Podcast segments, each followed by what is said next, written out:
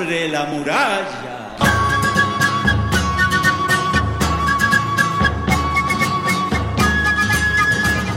Aquí comienza el podcast de los libres, el podcast donde hablamos de Quilapayún.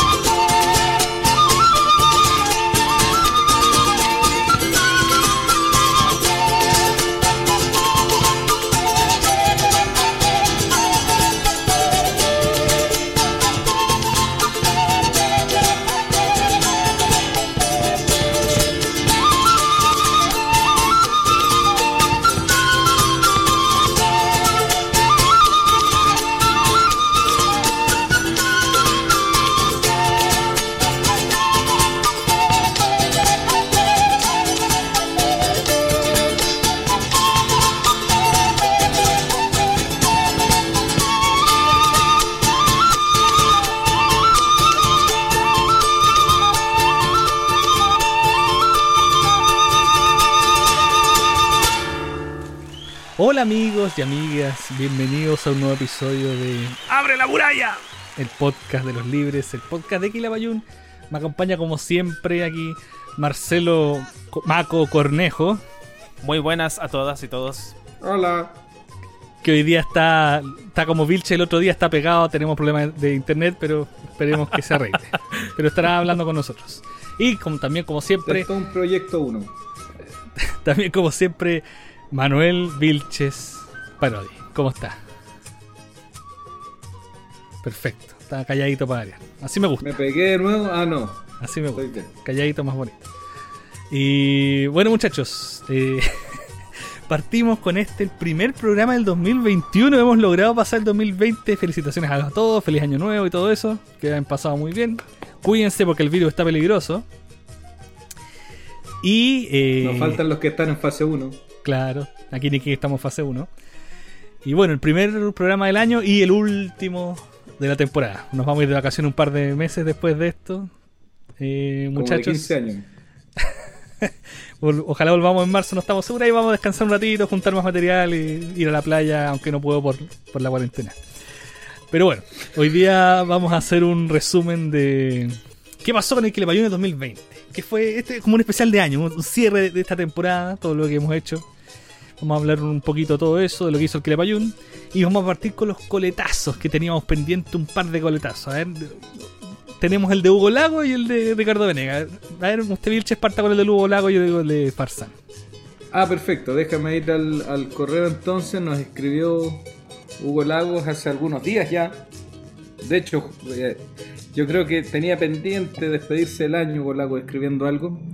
Eh, nos manda un correo que dice, estimado Manuel y Juan Pablo, vi el podcast solistas, me pareció pertinente el comentario de Manuel sobre mi actitud de reserva.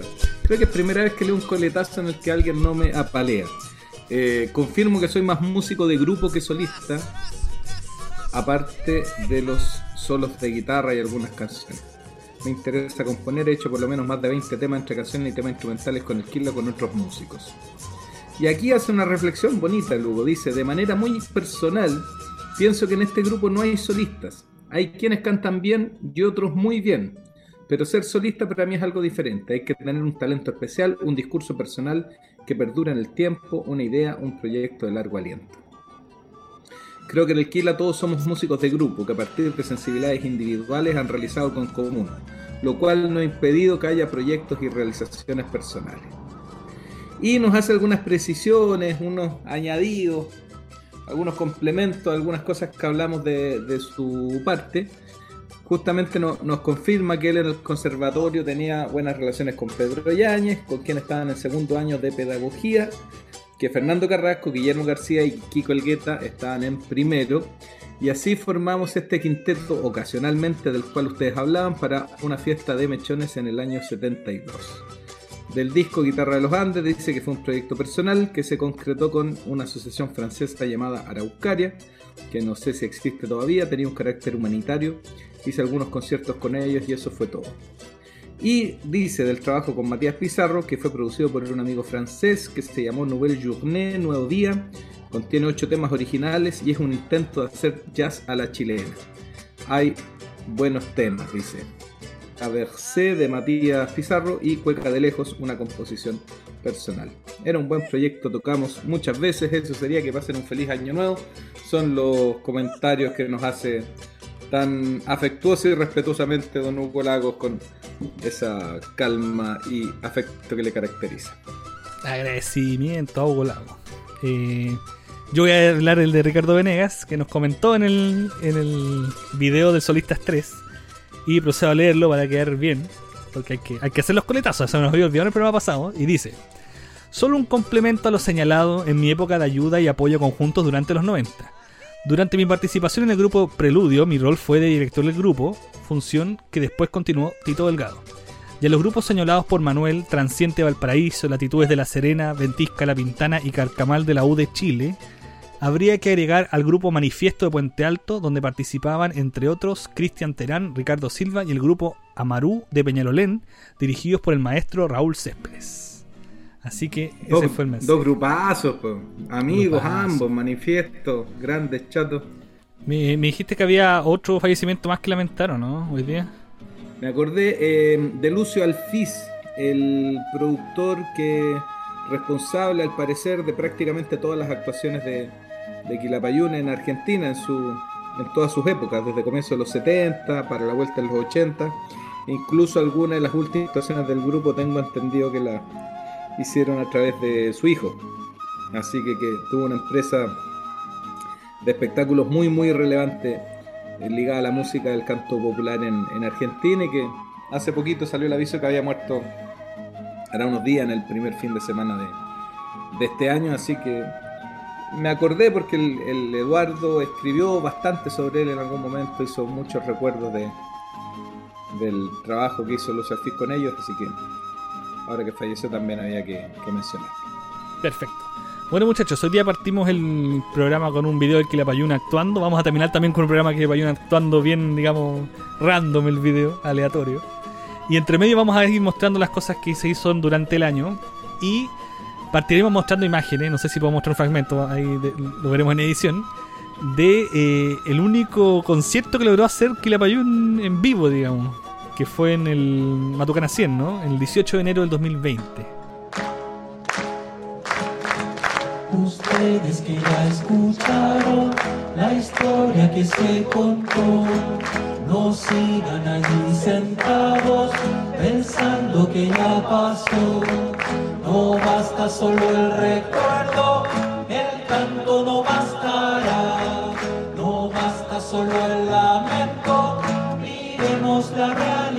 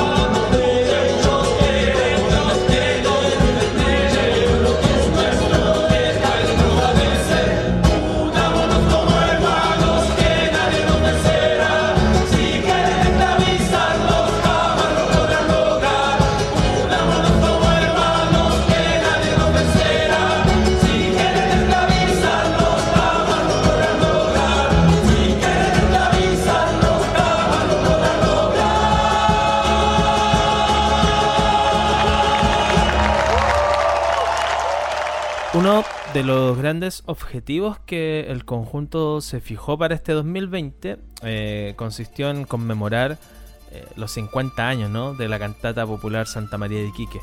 Y, el objetivo eh, original estaba en montar esta obra a lo largo de todo el país. Objetivo que claramente fue truncado por, por el coronavirus, eh, por esta pandemia, ¿no? Había un, paquete eh, de varios conciertos que ya estaban planificados en diversas regiones y con diversos formatos también, eh, donde se iba a montar la cantata. Con esto me, ref- me refiero a formato de orquesta, a formato de coro, a una versión femenina y en, lugar- en lugares bien simbólicos también, como por ejemplo una salitrera en la región de, de Tarapacá eh, o el mismo teatro municipal en Santiago. Y si bien la pandemia eh, termina por anular completamente este objetivo, de igual forma alcanzamos a apreciar algunos momentos que fueron muy significativos. Eh, el primero de estos fue el vamos a esta conmemoración de 50 años en el contexto del Festival Santiago a Mil, eh, en donde el conjunto presenta la obra en la explanada de Matucana 100. Eh, un momento bien simbólico, pensando en que estábamos a tres meses de la revuelta social, en enero, 18 de enero, en donde el simbolismo de escuchar una obra de esta magnitud también no hacía más que eh, agitar las aguas eh, cuando más lo eran necesarios. En, en esa presentación de enero, la formación del Kila estaba comandada por Eduardo Carrasco, estaba Fernando Carrasco, estaba Ismael Odó, estaba Ricardo y Caito Venegas, quienes son parte, como sabemos, del, del el colectivo fijo ¿no? Eh, del conjunto. Eh, también estaba Francisco Huerta, que fue un percusionista invitado, y Cristian Mancilla, eh, a quien ya conocemos, quien es un músico multiinstrumentista, que, quien ya claramente es un amigo y colaborador del conjunto. Y también estaba la chelista Ángela Cuña, quien también es considerada como una de las grandes chelistas que deambula hoy en día por eh, los sonidos populares y los sonidos doctos. Eh, una cuestión bien interesante para un instrumento tan académico como lo es el cello. En este relato de enero se presenta por primera vez Alfredo Castro, quien me imagino que todas y todos conocemos, es un actor chileno de primer nivel, quien viene a sumarse a este inmenso listado de actrices y actores que han participado eh, en el relato de la cantata Santa María. Pues bien, me tocó estar en, en- ese concierto. A favor, ¿qué puedo decir? El contexto, como ya les comentaba hace un rato, ese calor del momento histórico que, que se estaba viviendo en, en el país eh, era único. El encontrarse también con una obra que no siempre se puede disfrutar en un espacio abierto como una explanada.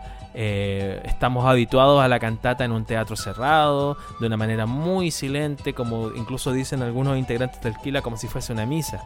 Si bien eso se mantiene en el sentido de, del respetar la cantata y de escucharla de principio a fin, el estar en un espacio abierto, masivo, eh, le da eh, otro, otra impronta.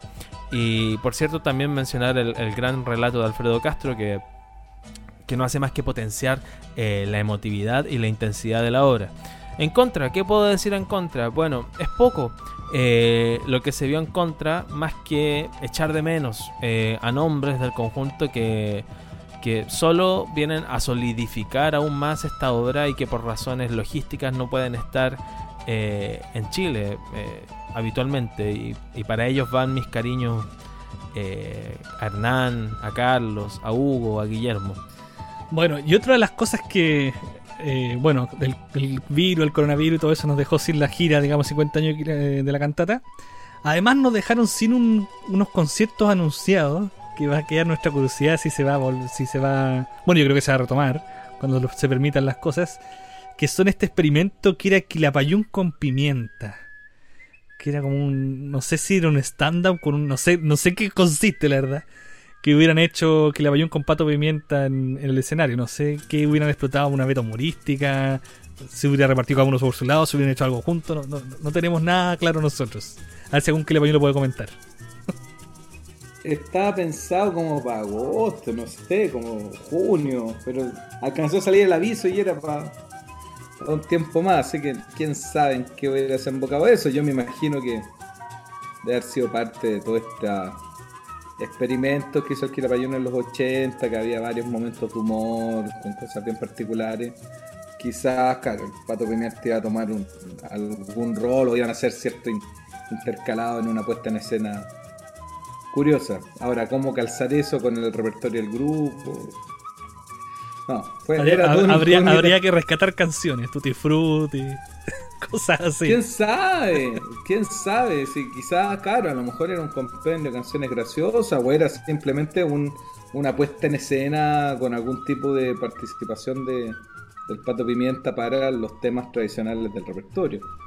No, pero a lo mejor, claro, a lo mejor cantan La Ena, La Gordiflona, y era un, claro, un espectáculo más jocoso, pero quién sabe qué estaban pensando. Yo no tuve acceso a eso, no, no nunca supe de, de qué iba.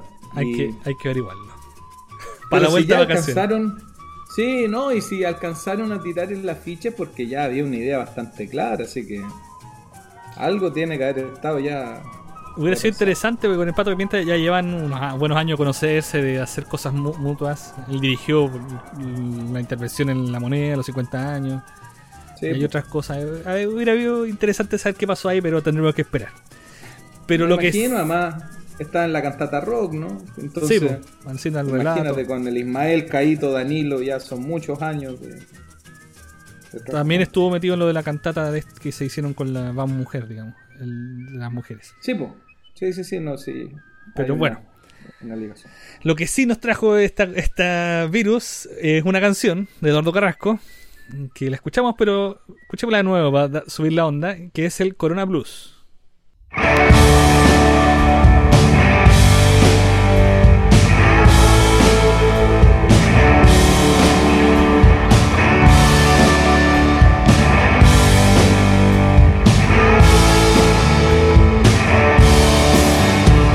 El viejo Jehová, según la tradición, lanzó sobre los hombres una cruel maldición.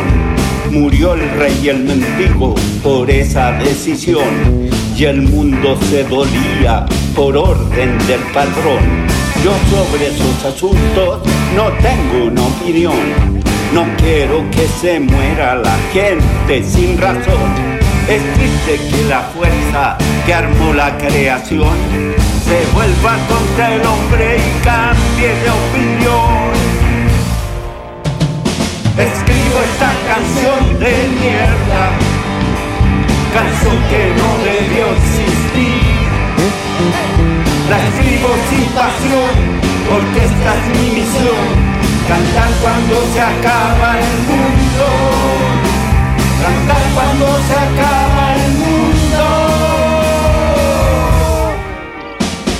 Jamás se me ocurrió que a mí me iba a tocar cantar la mortandad que voy a relatar.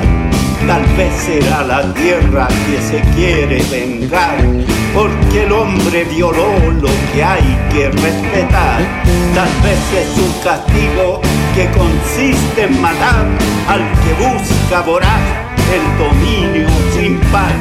El grito de socorro nadie lo va a escuchar. La historia victoriosa está por terminar. Escribo esta canción de mierda, canción que no debió existir. La escribo sin pasión, porque esta es mi misión, cantar cuando se acaba el mundo,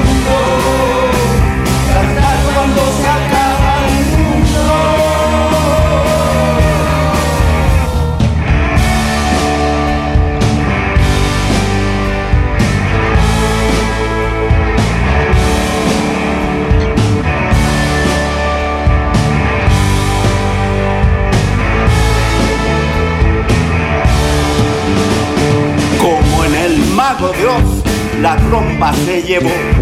Lo que encontró a su paso, el mundo se vació. En su camita nueva, el niño se durmió. La madre lo reanima, pero no despertó. El viejo y sus recuerdos se fue, jamás volvió. Y en la maternidad, la madre no parió. En la esquina no hay nadie, la tienda se cerró. La dama está de duelo y a nadie le importó. Escribo esta canción de mierda, canción que no debió existir. La escribo sin pasión, porque esta es mi misión, cantar cuando se acaba el mundo,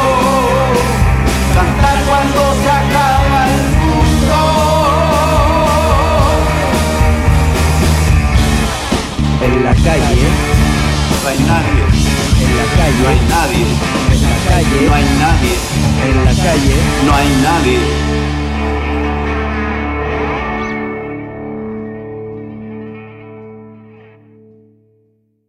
Y ese fue el Corona Blues. To- Todavía tiene. Ahora tiene como un segundo aire el Corona Blues con la situación actual en el país, ¿no? Eh, sí, po. o sea, y en el país, y en el mundo, imagínate que hace poquito se avisó que Inglaterra entraba a confinamiento absoluto. Entonces, todo eso nos hace pensar que cuando nos acerquemos al invierno acá, si no llegan las dosis de vacuna necesarias, Vamos a tener que cantar hasta que se acabe el mundo. O sea, se claro, que el fin del mundo no va a estar tan lejos como pensábamos. Y bueno, de alguna manera, eh, bueno, eh, fue un tema que además se destacó en su momento, la participación de músicos renombrados, los Bunkers y qué sé yo. Y que era como un, una continuación natural del Carrasco 2, yo creo. En tipo de instrumentación. Como un single del adicional. Claro, como, un- como una prolongación de ese trabajo que además ya han hecho con tanto éxito eh, Carrasco con, con Fernando Julio.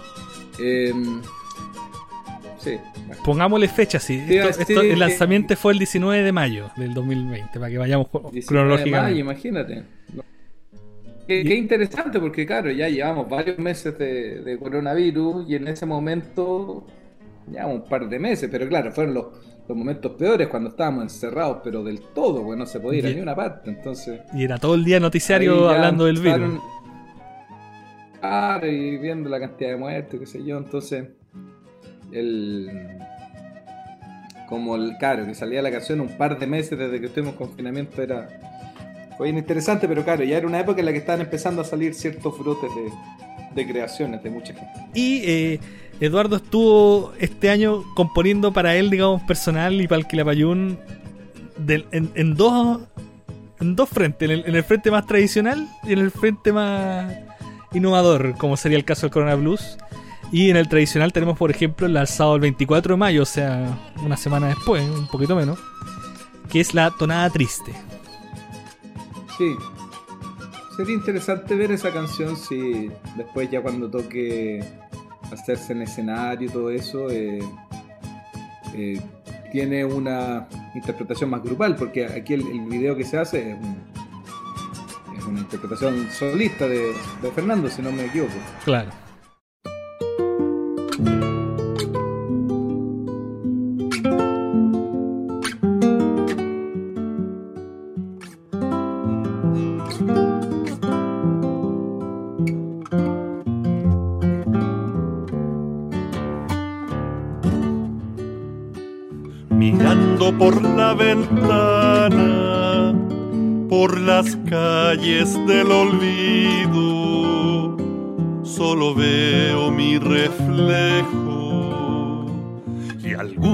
Paseante perdido.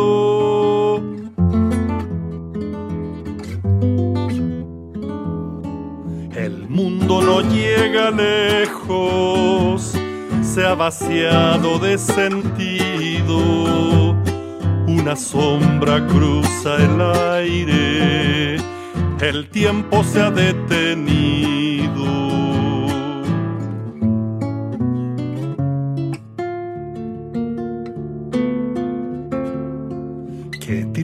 Se pone el alma cuando nadie está contigo. Una nube cruza el cielo y otra se queda conmigo. Y otra se queda conmigo.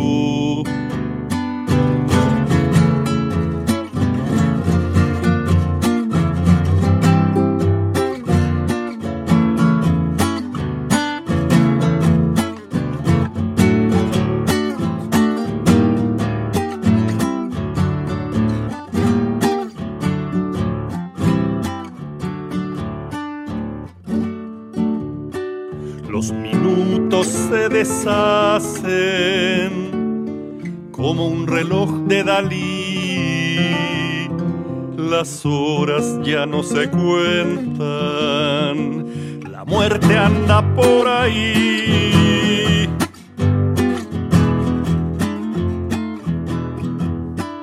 Se oye a lo lejos un ruido.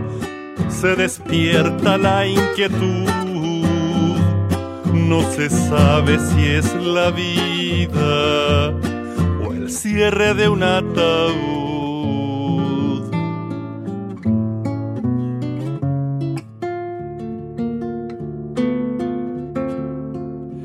Triste se pone el alma cuando nadie está contigo. Una nube cruza el cielo otra se queda conmigo. Y otra se queda conmigo.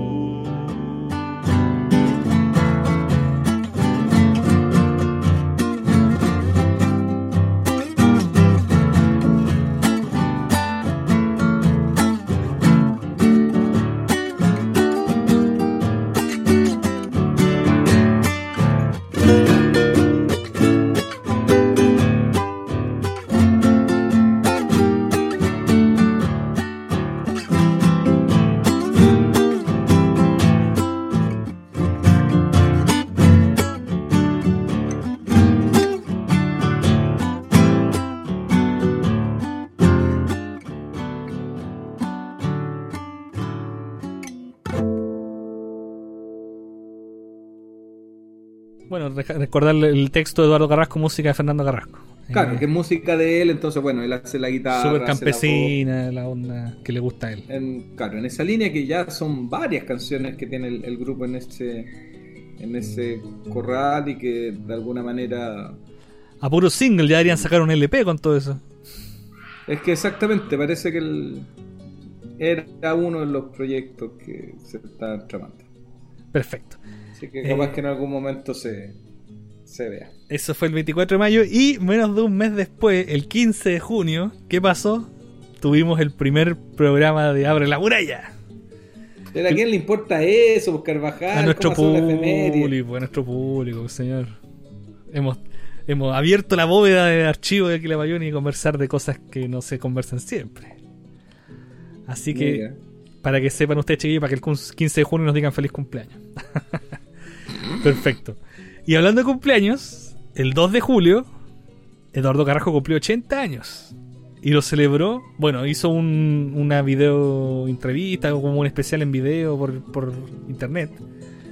Hubo como un... Sí, con, con el ciudadano, si no me equivoco. Sí, una, una celebración. Y se lanzó la canción del Uno Más.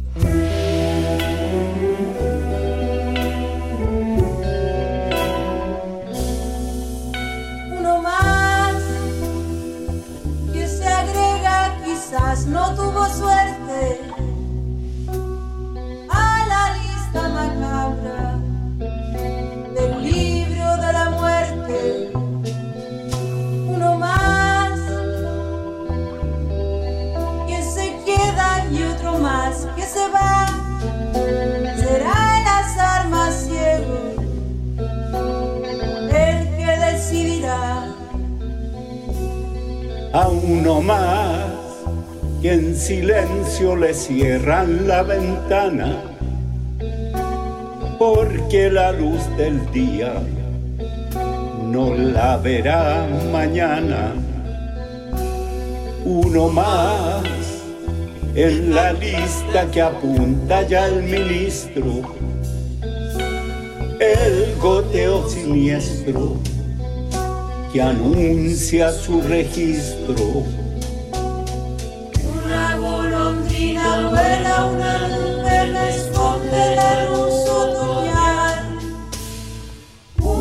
Suave brisa pasa, las hojas se sueltan, se dejan llevar. Una golondrina vuela, una nube esconde la luz otoñal. Una lágrima se borra sin que se den cuenta las olas del mar.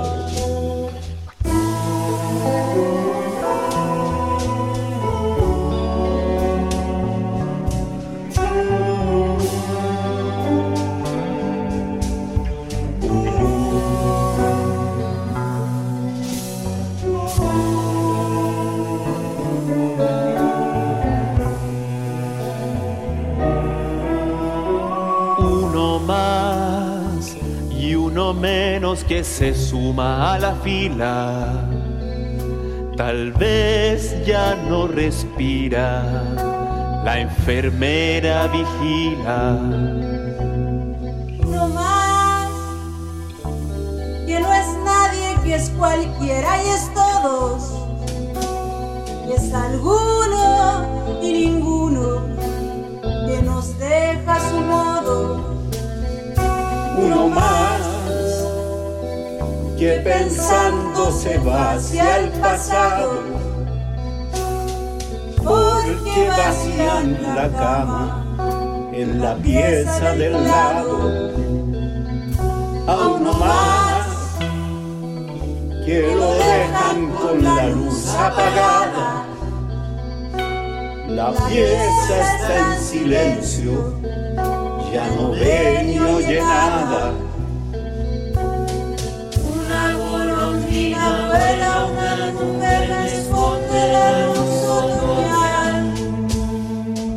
Una suave brisa pasa, las hojas se sueltan, se dejan llevar. Una golondrina vuela, una nube esconde la luz otoñal. Una lágrima se borra sin que se den cuenta las olas del mar.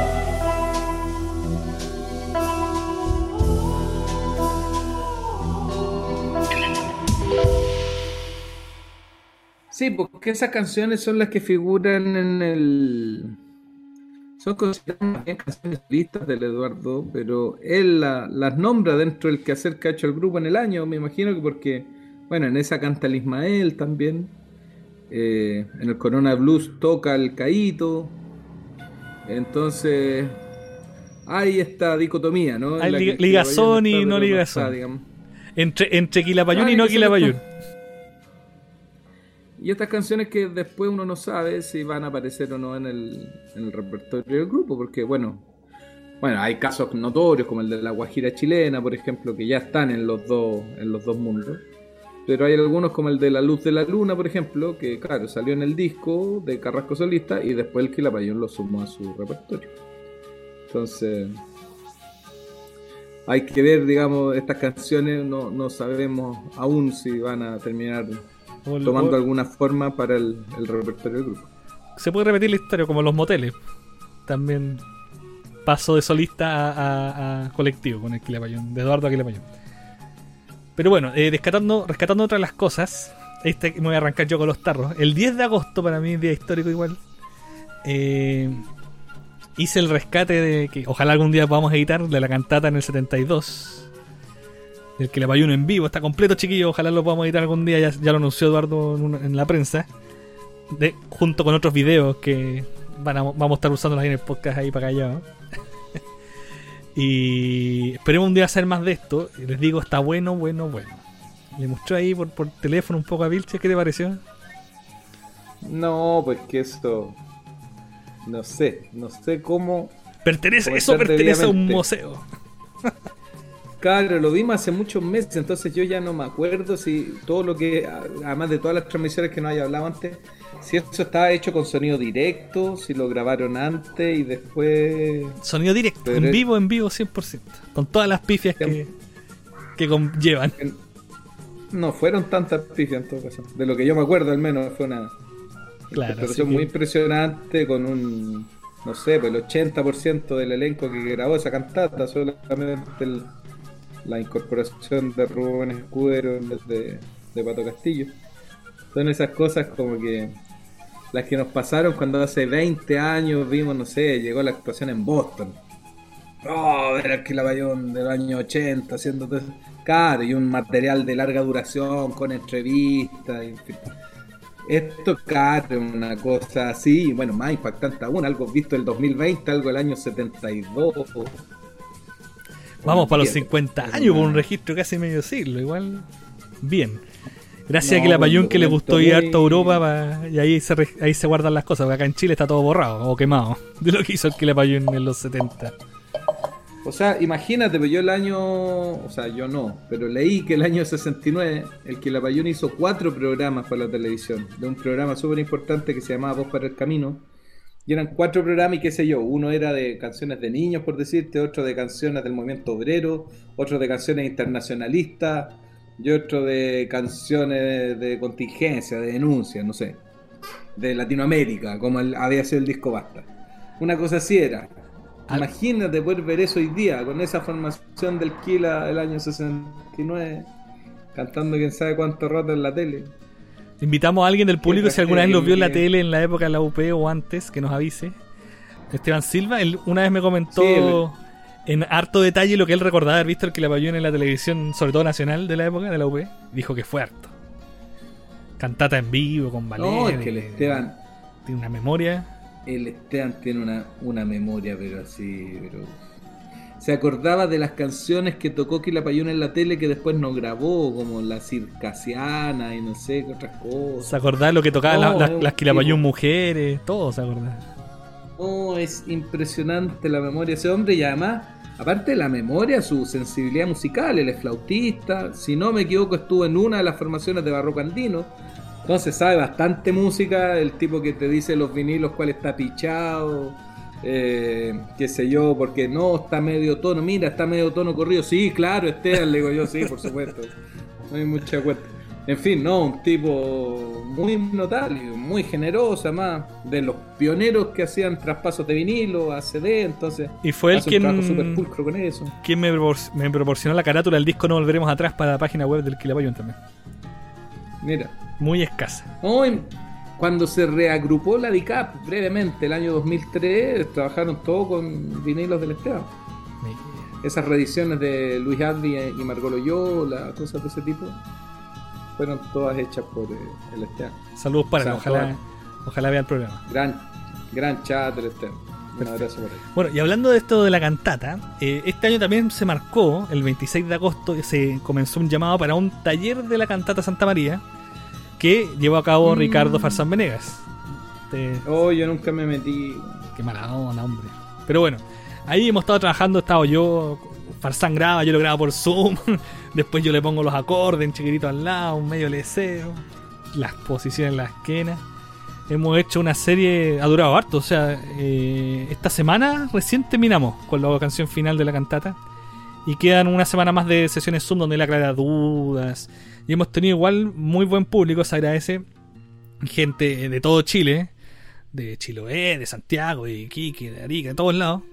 Y gente también de otros países, de Argentina, de Colombia, de Francia, Italia, de México.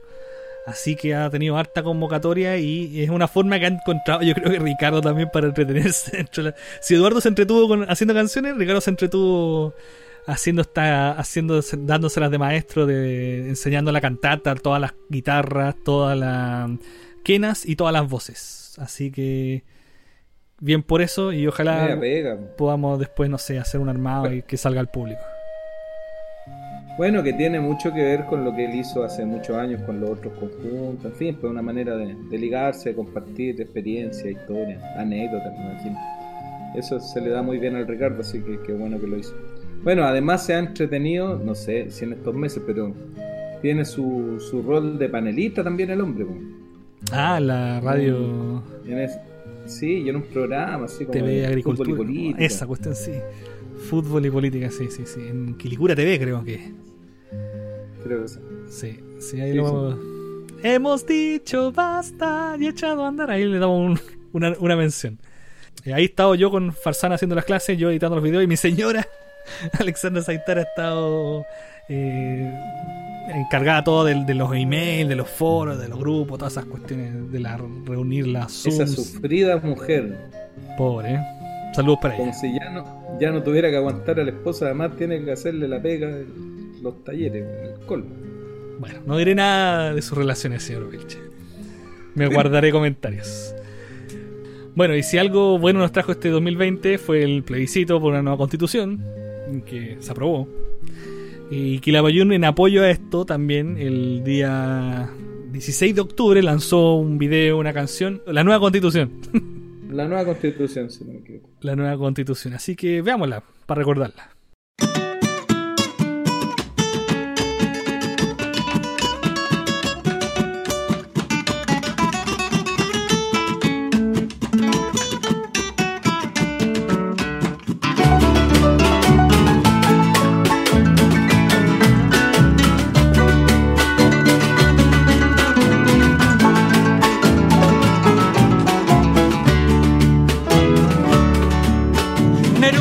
Dice que el viento con voces inmateriales canta las olas del mar, ansias de besos nupciales.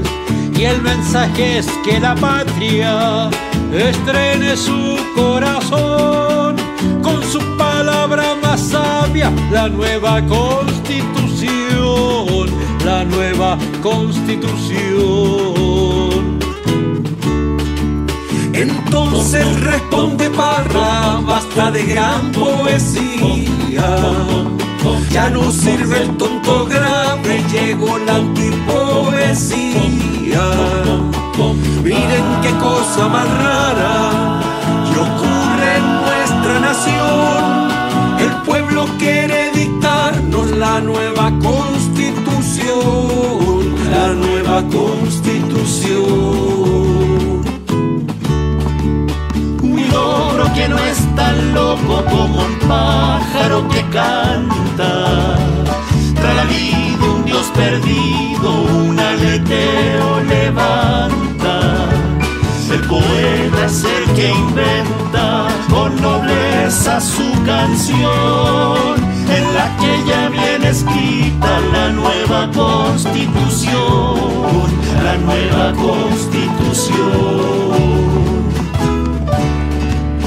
Violenta la que sigue, pone su guitarra en ristre y empieza a cantar tocando acordes un poco tristes.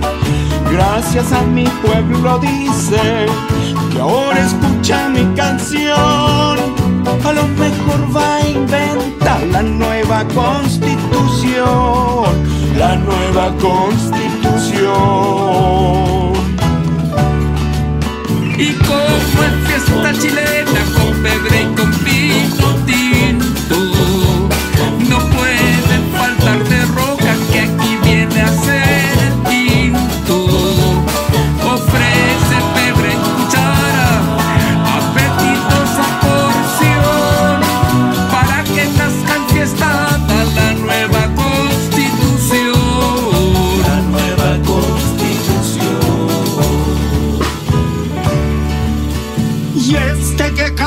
carrasco, poética, lo sencillo. Sin premios ni pergaminos, es lana del mismo villo. Desconocido poeta, pobre pero no nuevo, renqueando pero votando la nueva constitución, la nueva constitución.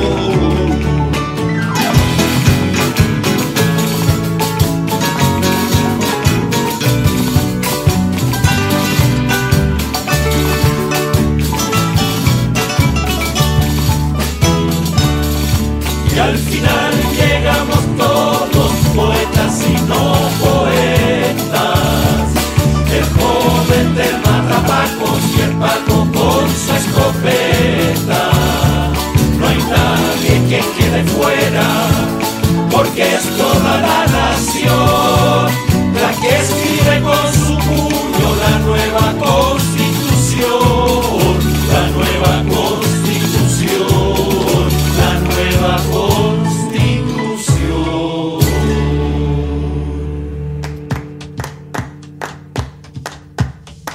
Me traicionó la memoria.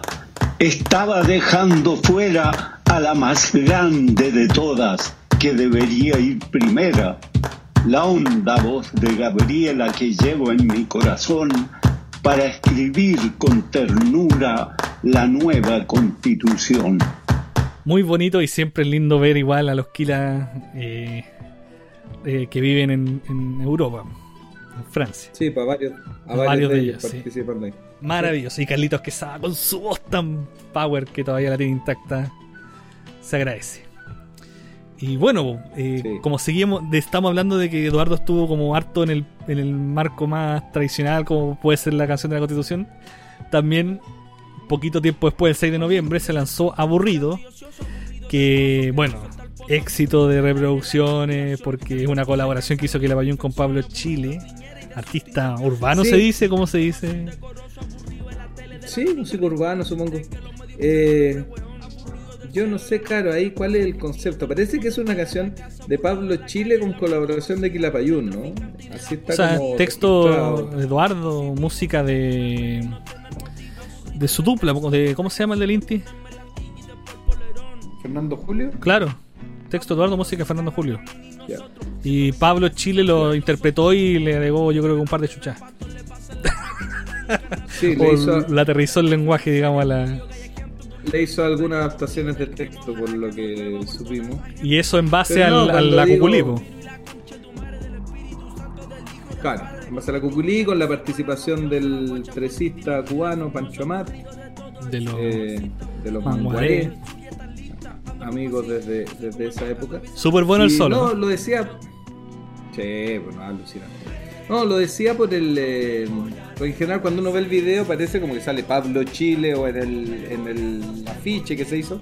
Sale Pablo Chile Grande con la participación de. Featuring. histórico que la. Claro, como el Fitch, qué sé yo. Entonces, parece. Es que, claro, para Quilapayún debe ser un éxito de reproducciones así inauditas, pues no, no tengo los números acá a mano, pero no sé si para Pablo Chile fue un- una canción particularmente exitosa. Es un tipo que tiene millones, literalmente millones de descargas por, cada cosa que hace, pero sí, yo creo que lo más interesante de eso, para mí al menos, fueron dos cosas. Eh, Primero, el bueno, el, el remesón de alguna manera mediático que significó, la cantidad de notas que hizo Eduardo Carrasco hablando de su encuentro con el trap y este descubrimiento, y como hacer casi como un mea culpa de cómo el Quilapayún o él se había vinculado a ciertas manifestaciones musicales de otros estilos, que de hecho se pasa un poco para la punta también, pues empieza a hablar de que eh, de que el trap tenía un que tenía un estatus poético súper interesante que esas cosas que uno ya no sabe si son diplomacia admiración eh, auténtica. No sé cuántos discos de trap escuchará Eduardo Carrasco al día hoy día que lo consideren una, música de ese tipo en fin. Habrá que habrá que, que fiarse de lo, de lo que él dice. Y lo otro que me llama la atención es claro como que cuando uno entra en ese mundo, eh, yo creo que es primera vez que vi tanto entusiasmo en la cuenta Alquila y en el propio Eduardo de, de hablar de esto del éxito, ¿no? De la cantidad de reproducciones, de que estamos en el momento más exitoso de nuestra carrera, como de hacer una reafirmación del valor de un grupo a partir de, de estas estadísticas y cuentas y cifras y streamings y reproducciones, como Que la Claro, en una el dinámica sig- que siglo yo XXI, creo. Claro, pero que nunca le hicieron antes, ni siquiera, no sé, po. De alguna manera esta colaboración también es... Bueno, a uno le recuerda lo que hicieron hace ya varios años con Jimmy Fernández, eh, lo que hicieron antes y después con Chancho en Piedra, como que es finalmente, claro, Eduardo lo, lo- lo cuenta como un como un hallazgo para el grupo, un símbolo de una etapa y todo, pero es parte de un esfuerzo continuo del Quilapayún por tratar de abordar otras músicas, de cruzarse con otros artistas, de explorar nuevos públicos, de hacer experimentaciones sonoras.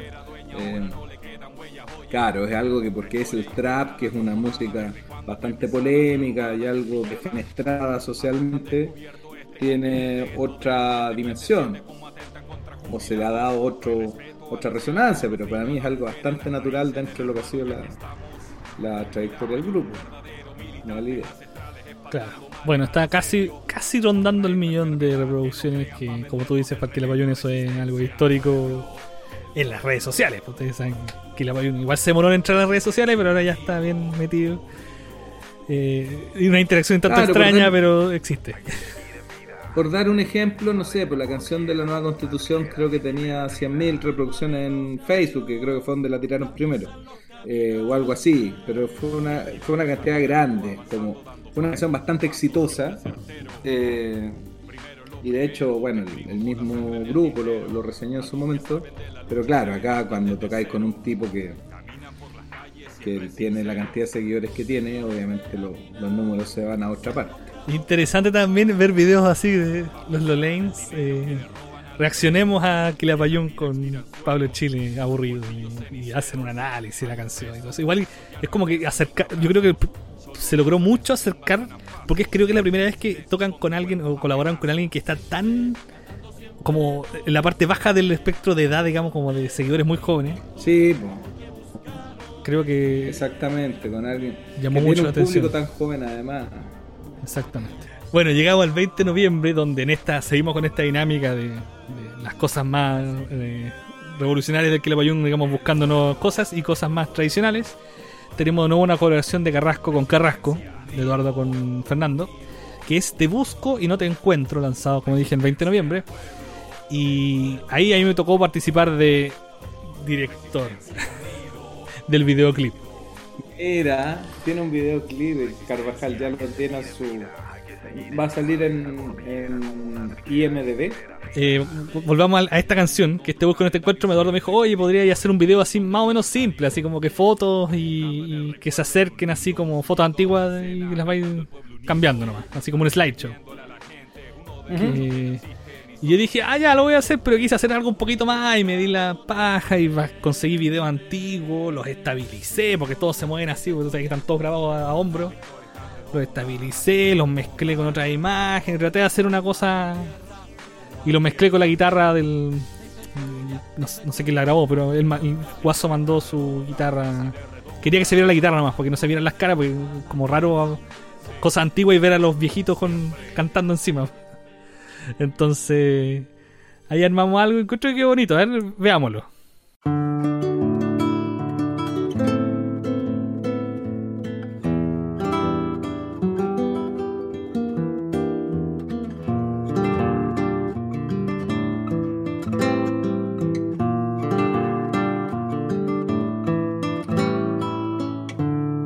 Tal vez ahora mismo por Vicuña Maquena pasa mi princesita vestida de azucena y no sería raro que en Merced o en Monjitas con sus manos tendidas esté mi palomita. Te busco y no te encuentro. ¿Dónde estás? ¿Dónde has ido? Tal vez será en mis sueños, aunque no estoy dormido.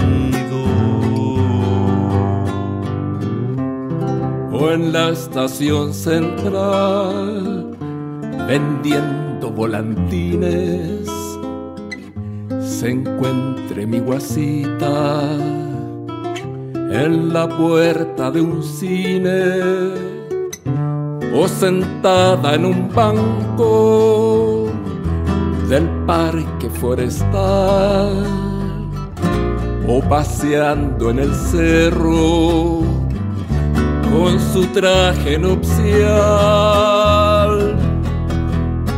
Te busco y no te encuentro. ¿Dónde estás? ¿Dónde has ido?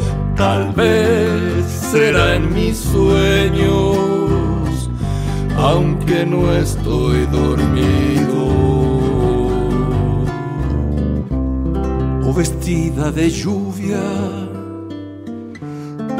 a un señor muy serio esperando en la esquina la pila cementerio capaz que la moneda donde murió mi gente esté mi palomita con nuestro presidente. Te busco y no te encuentro. ¿Dónde estás? ¿Dónde has ido? Tal vez será en mis sueños, aunque no estoy dormido.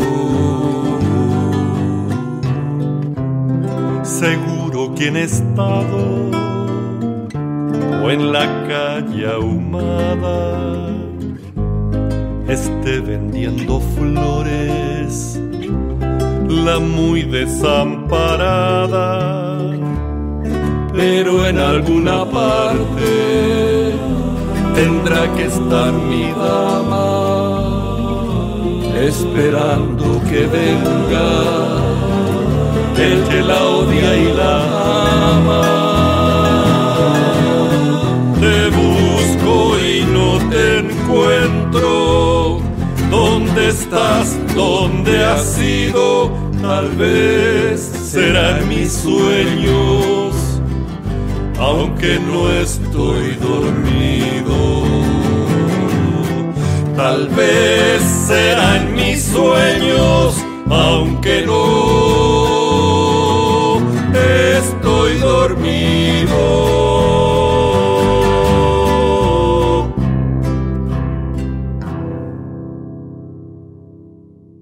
Pero eso, eso es algo que yo quería hace tiempo lo quería comentar que quizás considerando la canción de la nueva constitución y esta, eh, posiblemente sean técnicamente los primeros, comillas, videoclips que hace Quilapayún en su, en su trayectoria, como pensado desde el grupo, porque se suele mencionar el de la muralla de Arevalo, pero eso fue una participación del grupo para un programa de televisión. Así como que el grupo decida hacer un video promocional de una canción que está lanzando, así como en línea, eh, creo que es primera vez que el Quilapayún hace eso. O sea, si pensamos que el boom de los videoclips y en, en este estilo de música empezó sobre todo en los 90, eh, porque claro, qué sé yo, tenemos imágenes del Quilapayún cantando el Tutti Frutti en no sé qué puente de un río en Francia, pero esas son transmisiones televisivas nomás. Pero si pensamos todo lo que hizo el Iyapu en, el- en estos días, en el Vuelvo Amor, el Inti Gimani en la Arriesgaré la Piel, incluso en el Andadas creo que tienen un video del Ángelo, eh, como todos estos grupos que tenían videoclips realizados de manera profesional, etcétera, el Sobre tu playa, de la mar de nuevo, que yo recuerdo el grupo nunca hizo eh, videos en esa época y después para el Solistas, para el Siempre, para el Encuentro, que yo Tampoco. recuerde no, no se han hecho, entonces como ¿Verdad? finalmente estas dos canciones eh, serían como los videoclips que obviamente por las circunstancias y todo no, no fueron realizaciones como una espera de una filmación en una locación con cámara, relato, lenguaje, qué sé yo, eh, sino que lo que se pudo hacer en las condiciones que... Pero serían los primeros videoclips oficiales, digamos, dentro del- Claro, ¿verdad? No había la pensado. trayectoria del grupo, me da la idea. Sí, es que no- antes no- yo creo que es, es algo que han les ha, ha adquirido el gusto con, con las redes sociales. Yo creo que antes no le daban mucha bola a los videos ni nada de eso. Se dieron cuenta que potencia que- mucho una canción que tenga video.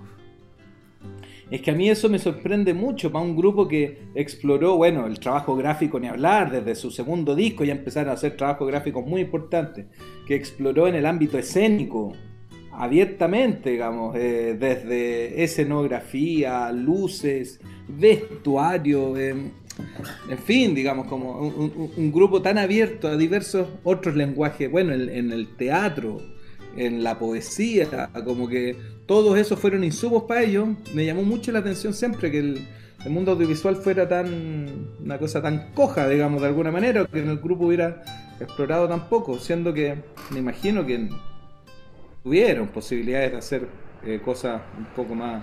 Me acuerdo que había un, Bueno, sí, hubo, sin un, contar con hubo- su mismo apoyo, porque pudieron haber hecho algo en todos estos años. hubo un proyecto de ellos que no se concretó, que era La Revolución y la Estrella, un programa de televisión para Francia o España, no sé. Y no había una carta de eso en el, en el archivo de la Católica. Eso es interesante. A ver si lo estoy, a ver, no sé si lo tengo, si lo tengo lo estoy mostrando en pantalla. Que muestran así, especifican como lo que quieren hacer, algo poético, visual. Yo creo que esa fue la vez que más se interesaron por hacer algo así, pero no resultó. Se viene el del videoclip oficial de Aburrido también. Tengo entendido que lo van a grabar comienzo de este año, pero no sé si con lo del virus que volvió con todo, no sé si lo puedan hacer. Así Sí. que ahí vemos qué pasa. Eh, vamos entonces. Oye, yo ¿Ah? quería, quería dejar reseñado así que fue como por esta fecha, que claro, no es un tema oficial de la discografía de Quilapayún, pero quería manifestar mi, mi aprecio por el tema del tren a Valparaíso, que yo lo encuentro muy bueno. Que es un texto del Eduardo con música de Julio y que canta el Horacio Hernández, que es otro músico de esto que ahora está en los 30 pesos con Daniel Muñoz, que estuvo en la gallera antes, que después estuvo en los Marujos con, con Daniel Muñoz también, y que bueno, como solista estaba en Olmué, estaba por sacar su, su disco solista también, un tremendo cantor de mucho bagaje, mucho talento. Me honró participando en el disco homenaje a, Rolando Alarcón, por ejemplo. Entonces, un gran cantor que hizo este esta versión del tema del Tren al Paraíso, que estaba el Diego Cabello, el mismo Fernando Julio, no me acuerdo qué más eh, eh, toca. Un tema bonito, po, Bonito. que el grupo podría rescatarlo. Cuando yo me vaya al cielo, donde se halla el paraíso, voy a pedirle a San Pedro el tren a Valparaíso. Un tren que vaya hasta el puerto, desde la estación Mapocho, y que en una hora llegue partiendo como a las ocho. que lo pinten con colores de albatros o de gaviotas, que se entienda que es marino, por si alguno no lo nota. Hoy es el sueño de ayer, escúchenme todos muy bien, toda ciudad se merece que alguna vez le llegue el tren. Será un tren resplandeciente, con el techo blanco y liso, anulando las distancias, el tren a Valparaíso. Y desde Campos Arados lo mire pasar la gente y diga que tren más lindo cuando huele hacia el poniente. Llegar hasta una estación con arabescos de hierro, traída desde París y ubicada bajo un cerro. Hoy es el sueño de ayer, escúchenme todos muy bien, toda ciudad se merece que alguna vez le llegue el tren. Mirando por la ventana, verás que así de improviso, sin siquiera darte cuenta, llegaste a Valparaíso. Para la inauguración, ladrarán hasta los perros, celebrarán los porteños con banderas en los cerros. La ciudad será una fiesta, el triunfo será rotundo. Cuando por fin llegue al puerto el tren más lindo del mundo. Hoy es el sueño de ayer, escúchenme todos muy bien, toda ciudad se merece que alguna vez le llegue el tren. Hoy es el sueño de ayer, escúchenme todos muy bien, toda ciudad se merece que alguna vez le llegue el tren. Bueno, y llegamos al 12 de diciembre, donde Clavallón vuelve a tocar en vivo, digamos, vía streaming. Tuvieron un concierto vía streaming. Y lo supieron hacer de una manera muy creativa con el Vamos Mujer 50 años, que fue una versión especial e inédita de la cantata. ¿Por qué? Porque se integran por primera vez en muchos años, porque, eh, como algunos saben, en la época de la Unidad Popular existió un quilapayún femenino, el llamado quilapayún F. en este experimen- experimento ¿no? de los muchos quilapayunes que se intentaron hacer a lo largo de todo el país y que sirvió también de escuela para, para los futuros músicos venideros. Siempre ha existido eh, una piedra que incomoda un poquito en el zapato, un sabor un tanto amargo eh, en el cómo la nueva canción chilena abordó el tema del género, ¿no? La relación que tenía este movimiento con las mujeres músicas, que era prácticamente nula, a excepción de Isabel Parra probablemente y Charo Cofré. Eh, y, bueno, el Quilapayún fue parte de este movimiento. Ante eso, eh, se hace necesario releer estas situaciones en tiempos presentes, eh, un tiempo de empoderamiento necesario femenino, en donde se hace natural eh, potenciar el rol femenino eh, de cada uno de nosotros incluso, y de también generar una real eh, igualdad de condiciones dentro de todos los campos de la sociedad, incluyendo también el campo creativo, el campo artístico. En ese sentido, considero que hacer una cantata mixta fue más que acertado. Y también fue una propuesta muy tentadora y por cierto que muy ambiciosa. ¿Por qué? Eh, por el sentido que tenía esta convocatoria, que, se terminó integrando por diversos nombres. En la formación habitual contamos en esta cantata Vamos Mujer con Eduardo Carrasco, Ricardo Venegas, Caito Venegas, Fernando Carrasco, Rubén Escudero, Ismael Odó. Eh, en el cello estaba la participación de Cristian Gutiérrez. En la percusión, eh, Danilo Donoso, quien también es integrante del Inti histórico. Y en la narración, eh, nuevamente la excelente participación del ya mencionado Alfredo Castro. También se incluye la dirección general de Vicente Sabatini y está la colaboración de Pato Pimienta, ¿no? Eh, y bueno, la vereda femenina. ¿Qué contiene la vereda femenina? Nombres eh, de alto nivel, como por ejemplo Magdalena Matei o Elizabeth Morris, que- quienes son ambas eh, cantautoras de reconocida trayectoria, especialmente en el campo de la raíz latinoamericana. Eh, Anita Tijoux, o sea, Anita Tijoux no merece mayor descripción, una grande, eh, una tremenda Anita Tijoux. Estaba también Javiera Parra y Colombina Parra, quienes son referentes, íconos también eh, de lo que es el rock local, especialmente en la década de los 90. Está Emma Pinto, quien es una actriz, una intérprete y también una tremenda docente eh, de primer nivel en el ámbito de la interpretación eh, musical. Y María José Quintanilla, quien, si bien es reconocida eh, masivamente por su trabajo televisivo, mediático, ¿no? Es también una cantante con condiciones vocales más que notables. Eh, y es importante mencionar eso. No sé si lo podemos decir, pero estuvo considerada, estuvo consi- considerada Mon Laferte, pero no. Parece que por temas contractuales no, no, no pudo Yo- llegar. Hasta yo me quedé con las ganas. Tengo entendido, yo me contó un pajarito. Y bueno, no hay que hacer mayor lectura ante los generosos comentarios que tuvo esta cantata por parte del público masivo, que fue, eh, yo diría que el mayor beneficiado al conocer este trabajo. ¿Qué puedo decir a favor? Bueno, son muchas las cosas a favor. Ya he venido diciendo varias en, este, en esta descripción.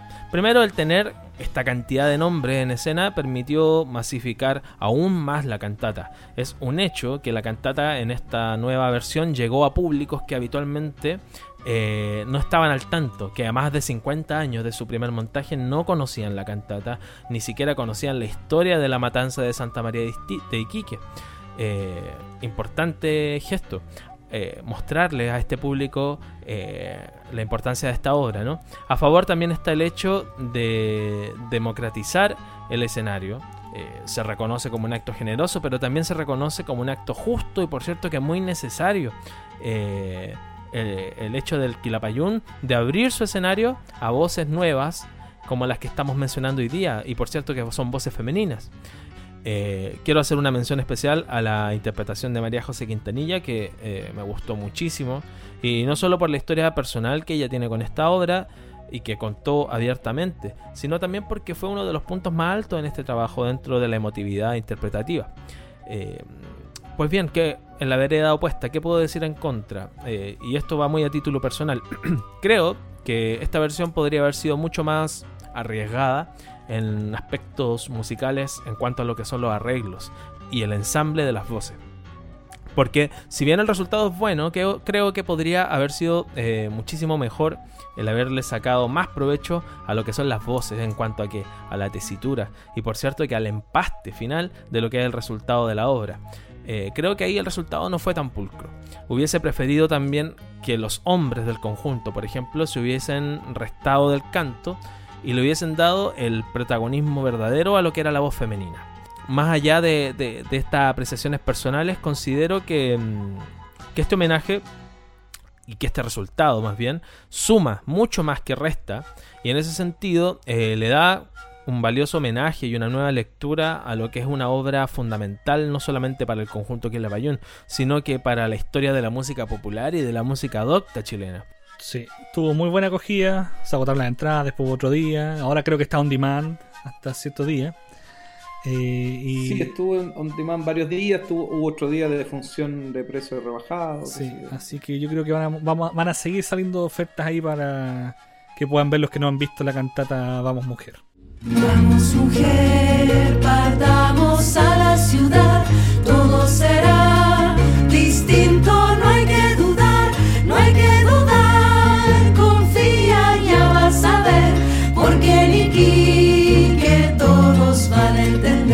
bueno, para terminar ya lo que este recuento de las cosas que ha hecho el Clepayún en el 2020, tenemos algo muy curioso que nos llamó mucho la atención.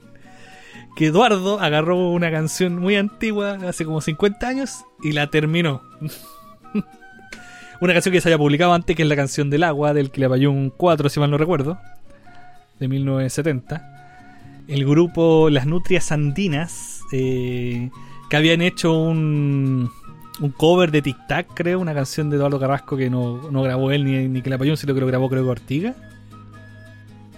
Sí, hay, bueno, hay, hay una historia con eso. Eh, el tic-tac es un tema que, claro, grabó el Ortiga y que durante mucho tiempo se le atribuyó a Juan Carlos García, que era un integrante del grupo y que falleció muy tempranamente. Fue eh, muy doloroso para para el- el conjunto, digamos, que lo, afectó muy profundamente. Y me da la idea que, claro, se le dio la autoría a García, había dos versiones, una porque, bueno, como era mm, uno de los primeros discos, que el primero que hacía el Ortiga a mediados de los 70, como que podía ser complicado poner el nombre de, de Eduardo Carrasco ahí. Y por otro lado se decía que era por el... eh, justamente como para ayudar de alguna manera en, la cosa a través de derecho de autor, para que llegara algo de plata a la familia, no sé. Escuché las dos versiones en su debido momento. Entonces, claro, como ya está instalado y en los últimos discos de Ortiga, por ejemplo, en el Cantando al Sol, este compilado que salió en Alemania, está estipulado que el autor es Eduardo Carrasco. Se, ya la gente, bueno, lo contacta y le, le hace consulta y le comenta el tema sabiendo que es de él. ¿Esa canción que la, partir- la- la habrán aprendido en la época de los talleres junto antes del golpe? ¿O no se Puede sabe? ser. Hay que preguntarle un día a Eduardo. Sí, Estoy puede, carrileando. puede ser. Eh, Tengo el recuerdo que sí, pero no tengo certeza.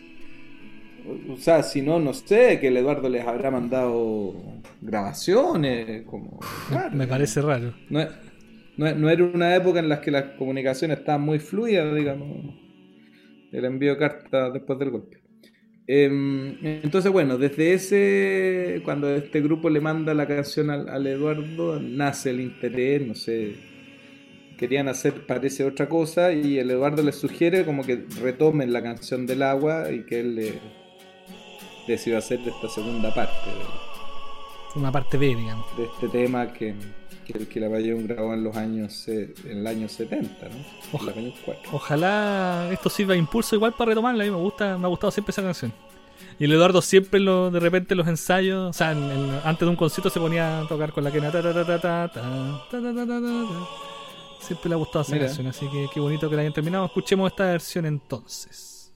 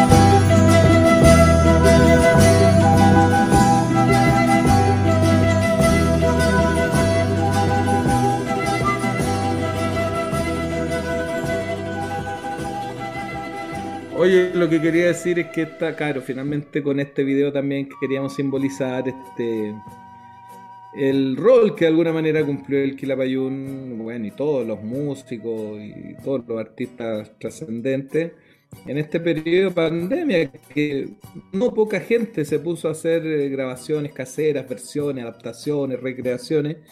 Y claro, como este grupo hubo muchos otros que hicieron versiones del, qué sé yo, de Sandino, de Mi Patria, creo que alguien hizo, un puro tipo grabó Mi Patria completo, en fin, de otros temas instrumentales, como que en esta época en que la gente estuvo encerrada literalmente en su casa y tenía que ponerse a hacer cosas como el gusto de trabajar la música, de recuperar repertorio valioso fue una ayuda para muchos y en ese sentido la música de, de Quilapayún cumplió un rol. En algún momento empezamos a, a compilar las canciones que se habían hecho eh, y no fueron pocas, ha- había harta, harta cosa. Entonces, en ese contexto como que esta canción, eh, que aparezca esta canción, que ya tiene más un añadido, ¿no? Como el complemento de, de la versión original, es como simboliza también de dentro de toda esta gran catástrofe eh, planetaria que ha sido la, la pandemia, que bueno, han pasado algunas cosas bonitas, emocionantes que, que han valido la pena. Bueno, y con eso terminamos el programa de hoy, muchachos. Este balance del año. Eh, justito en el tiempo. Eh, nos despedimos. Nos vemos. No en dos semanas más, sino que en dos meses más. Yo quisiera terminar mi participación de esta temporada saludando a nuestros oyentes, eh, a nuestros auditores, a las personas que nos siguen en las redes, quienes semana a semana nos fueron aguantando y al conjunto, obviamente. Eh, como ya les dije a los auditores, espero que hayan aprendido tanto como yo aprendí en esta temporada. Eh, siempre dije muy honestamente que, que yo soy un seguidor del Quilapayún, pero no soy un erudito como lo es JP o como lo es Manuel. Ellos fueron eh, verdaderos maestros de enseñanza en este ramo llamado Quilapayún. Así que bueno, para mis compañeros también eh, del, del programa va mi agradecimiento profundo y mi cariño por la invitación.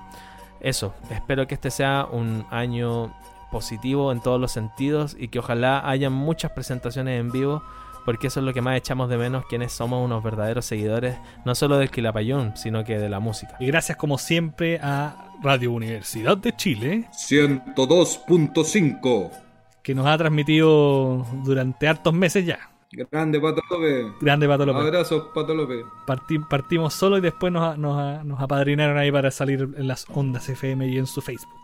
Recuerda también, Fue chiquillos. muy lindo eso, Sí. porque fue absolutamente como, o sea, contémoslo, el pato escuchó el programa a través de las difusiones que le hicimos nosotros, llegó al YouTube y dijo, oh, esto hay que darlo en la radio, ¿por qué no lo hacemos en la radio? Y nosotros le dijimos todas las salvedades que nos parecían, ¿no? Como, pato, es un programa quincenal. Como, ¿cuándo en la radio había un programa quincenal? Pato, dura una hora y cuarto. ¿Cuándo ha habido un programa de una hora y cuarto? Después, Pato, está lleno de garabatos. Pato, sale programa- Manuel Vilches comiendo todo el programa. Exactamente. O sea, cuánta cosa, ¿no? Pato, hay gran cantidad de alusiones sexuales que tenemos que editar. Alguna se nos va a pasar alguna vez. Entonces, bueno, había varias salvedades. Y Pato le dio lo mismo, dijo, hagámoslo, si vale la pena, la gente tiene que conocer al grupo, qué sé yo, y lo hizo. Así que ese entusiasmo no, no abunda en la radiofonía nacional, hay que decirlo, menos por el- músicas como esta, digamos. Así que, Así que gran cariño y agradecimiento a la Radio de la Chile y recuerden también las redes habituales, chiquillos, en YouTube, en iBox, en Apple Podcasts, en Spotify, en todos esos lados nos pueden escuchar. Recuerden siempre dejar su like y compartir el contenido. Pregúntenos hartas cosas para tenerlas para la vuelta de vacaciones. Nos veremos pues entonces. Un abrazo. Cuídense. Ese fue Abre la muralla, temporada 1. Gracias por escucharnos. Chao, chao.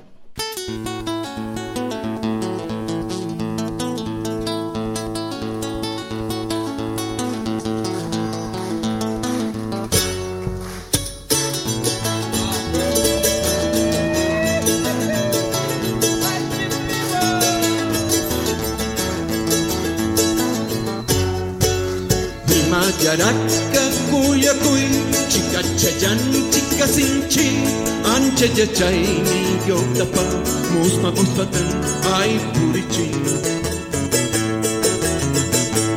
Waray pawan wani anay, yani kitarri kuchiway, manapipam musias kayan, kay chikimanta kespisan. Manay kuyanaki turpillay, jana pacha chakanyam ripukunanyai